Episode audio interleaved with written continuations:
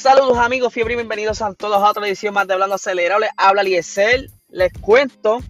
Ayer estuve por allá, por el estudio de GW5 Studio. Y pues lo que les estuve mencionando durante el Box Talk del domingo pasado y durante el episodio de ayer es que eh, me acaban de realizar una entrevista. El señor Sly Juan me hizo una súper entrevista, de verdad que la pasamos bien y yo creo que quedó material para una segunda parte porque se nos acabó el tiempo eh, de grabación, pero de verdad que la pasé súper. Ten pendiente a las redes sociales de Sly Juan, eh, tanto en Instagram como en YouTube, que es donde estará subiendo la entrevista para que capeen el episodio y la pasen súper como nosotros la pasamos. Pero vamos a lo que vinimos. Ustedes saben que este fin de semana pasado eh, fue la carrera del Gran Premio de Austria.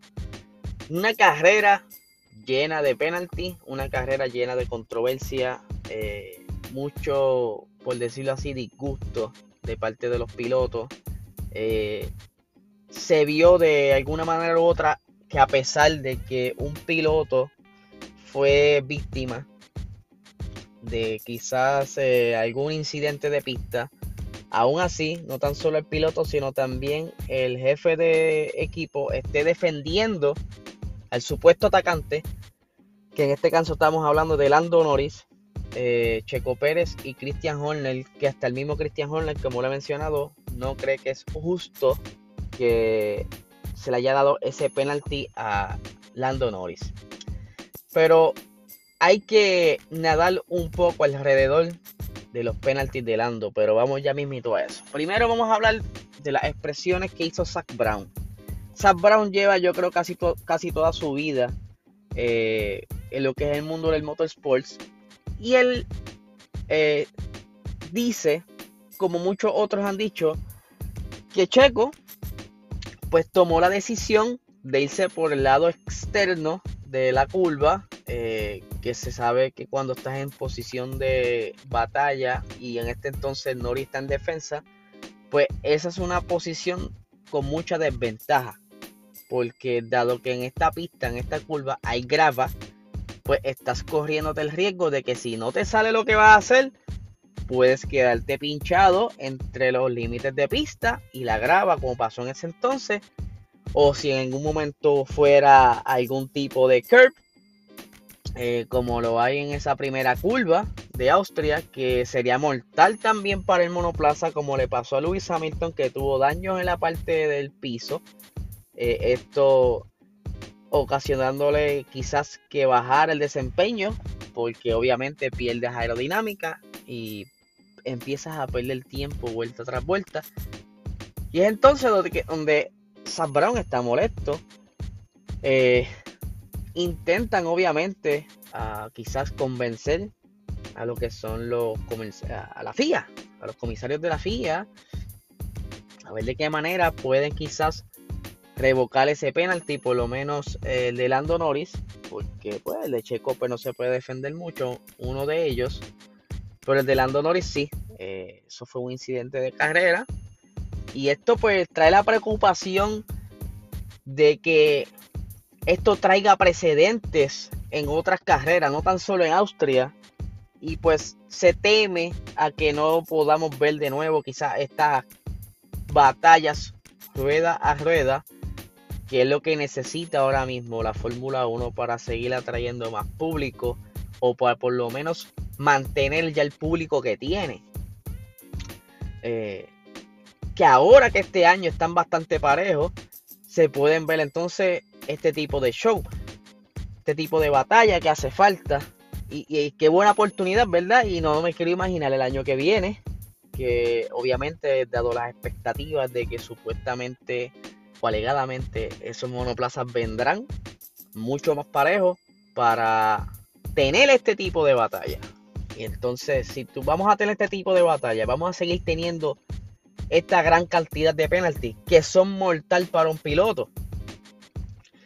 Eh, porque ustedes saben que hay un límite de penaltis que puede tener un piloto durante una temporada, durante un año. Eh, pero entonces eh, el director de carrera, Masi, él dice que no se le van a revocar los, la penalización a Lando Norris, lo que coloca a Norris con 10 puntos ya acumulados de penalización a solo 2 puntos, por decirlo así. Él está a punto de un penalti más para que no pueda correr una carrera, sea eh, lo que le llaman un race ban. Eh, no va a poder correr una carrera si es que, por decirlo así, en una batalla que tenga en Silverstone por mala pata tratando de pasarle a alguien en un punto de defensa o ofensiva, no sé, ¿verdad? Haciendo algún ataque o defendiéndose. Y lo penalicen. Y eso significa que la siguiente carrera, Hungría, no la podría correr. Eh, esto es bien peligroso porque ya ven que tiene sus 10 puntos, aún no se le cumplen el tiempo de las penalizaciones anteriores, que entiendo que fueron cerca de octubre, noviembre, que fueron los que él tuvo. Y está bien, ¿sabes? esto va a afectar el desempeño de Norris, aunque ustedes no lo crean, porque él va a estar conduciendo con mucha cautela. Obviamente sabemos que estos pilotos llevan casi toda su vida corriendo, pero aún así te pone como que en una posición difícil porque dices, párate, yo no puedo ponerme muy agresivo ahora, porque si entonces voy a pasar a fulano, mala pata lejos un poquito la goma, me van a penalizar como están las cosas hoy día. Eh, y eso me pone a mí a pensar. Veremos entonces a Nori quizás bajando un poquito el desempeño para cuidarse. Quizás lo veamos menos agresivo. Este, sí, quizás corra cuando esté solo, pero cuando se tope con un compañero que le tenga que pasar, como que lo piense más. Este, es muy triste que este, esto afecte ahora a Landonori, ya que él esté, como quien dice, cargando el equipo. Eh, y, no es justo, no es justo, porque si fue un simple incidente de pista o de carrera, tengan que entonces, ¿verdad? Llegar a estos, estos niveles de estar penalizando tanto. Vamos a ver qué pasa. Eh, yo espero que la FIA como reconsidera lo que está sucediendo y aguanten un poco la mano para que estas cosas, como en el caso de Lando Norris, no, no vuelva a tener otro penalti que le afecte y no pueda correr. Aunque eso está. No sé hasta qué punto llega el dinero, pero estaría brutal de verdad que le den otro penalti y tenga que dejar de correr una carrera. Otra cosita que quería traer, y esto lo vi en la página de G90PR, del pana Guillo, Luis de G90PR, y es que él está pasando un rumor de que están haciendo ahora de que Botas podría estar en Alfa Romeo.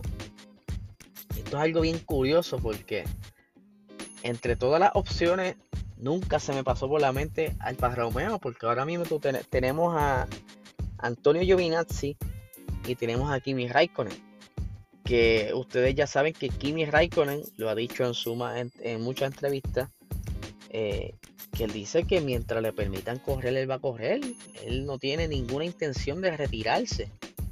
Y Kimi ha traído mucho eh, feedback de estos últimos años Alfa Romeo, que lo ha puesto quizá, aunque no lo veamos ahora mismo, pero sí han, él ha ayudado a, evolucionar ese monoplaza de Alfa Romeo porque Antonio Giovinazzi, este, él es muy, muy joven para dar quizás unos feedback de puntos quizás de ingeniería o algo más crítico, sí te podrá decir, mira, el balance no me gusta.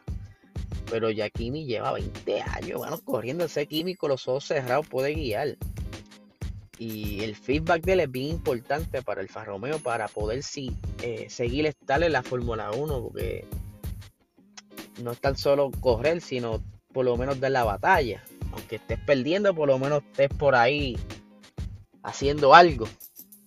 Pero estaría bien curioso de que de alguna manera u otra Kimi Raikkonen, pues al momento, sinceramente, al momento, no tengo la información de cuánto tiempo le queda a Kimi de contrato. No sé si se le cumple este año.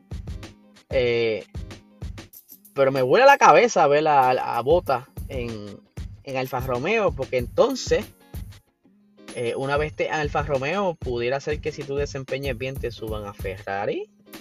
No sé, esto soy yo pensando acá, toda cosa puede pasar. Esto es la Fórmula 1 y aquí los rumores vuelan, muchos se, se disuelven en el ambiente, pero otros, otros pueden ser ciertos. Ustedes saben que por ahí se está cocinando el contrato de George Russell, así que todo puede pasar. Es cuestión de tiempo que se decidan si van a decirlo ahora en Silverstone, como tanto está diciendo por ahí que en Silverstone que van a hacer el anuncio del contrato de Russell, o simplemente se lo callen Navidades, pero como pasó con Hamilton, que Toto dice que tuvo que soltar el contrato porque se iba a filtrar, así que algo tendrá que pasar próximamente, ¿sabes? estas dudas las vamos a aclarar ya mismito. Así que mi gente, esto es lo que tengo por el día de hoy. Que tengan un excelente día.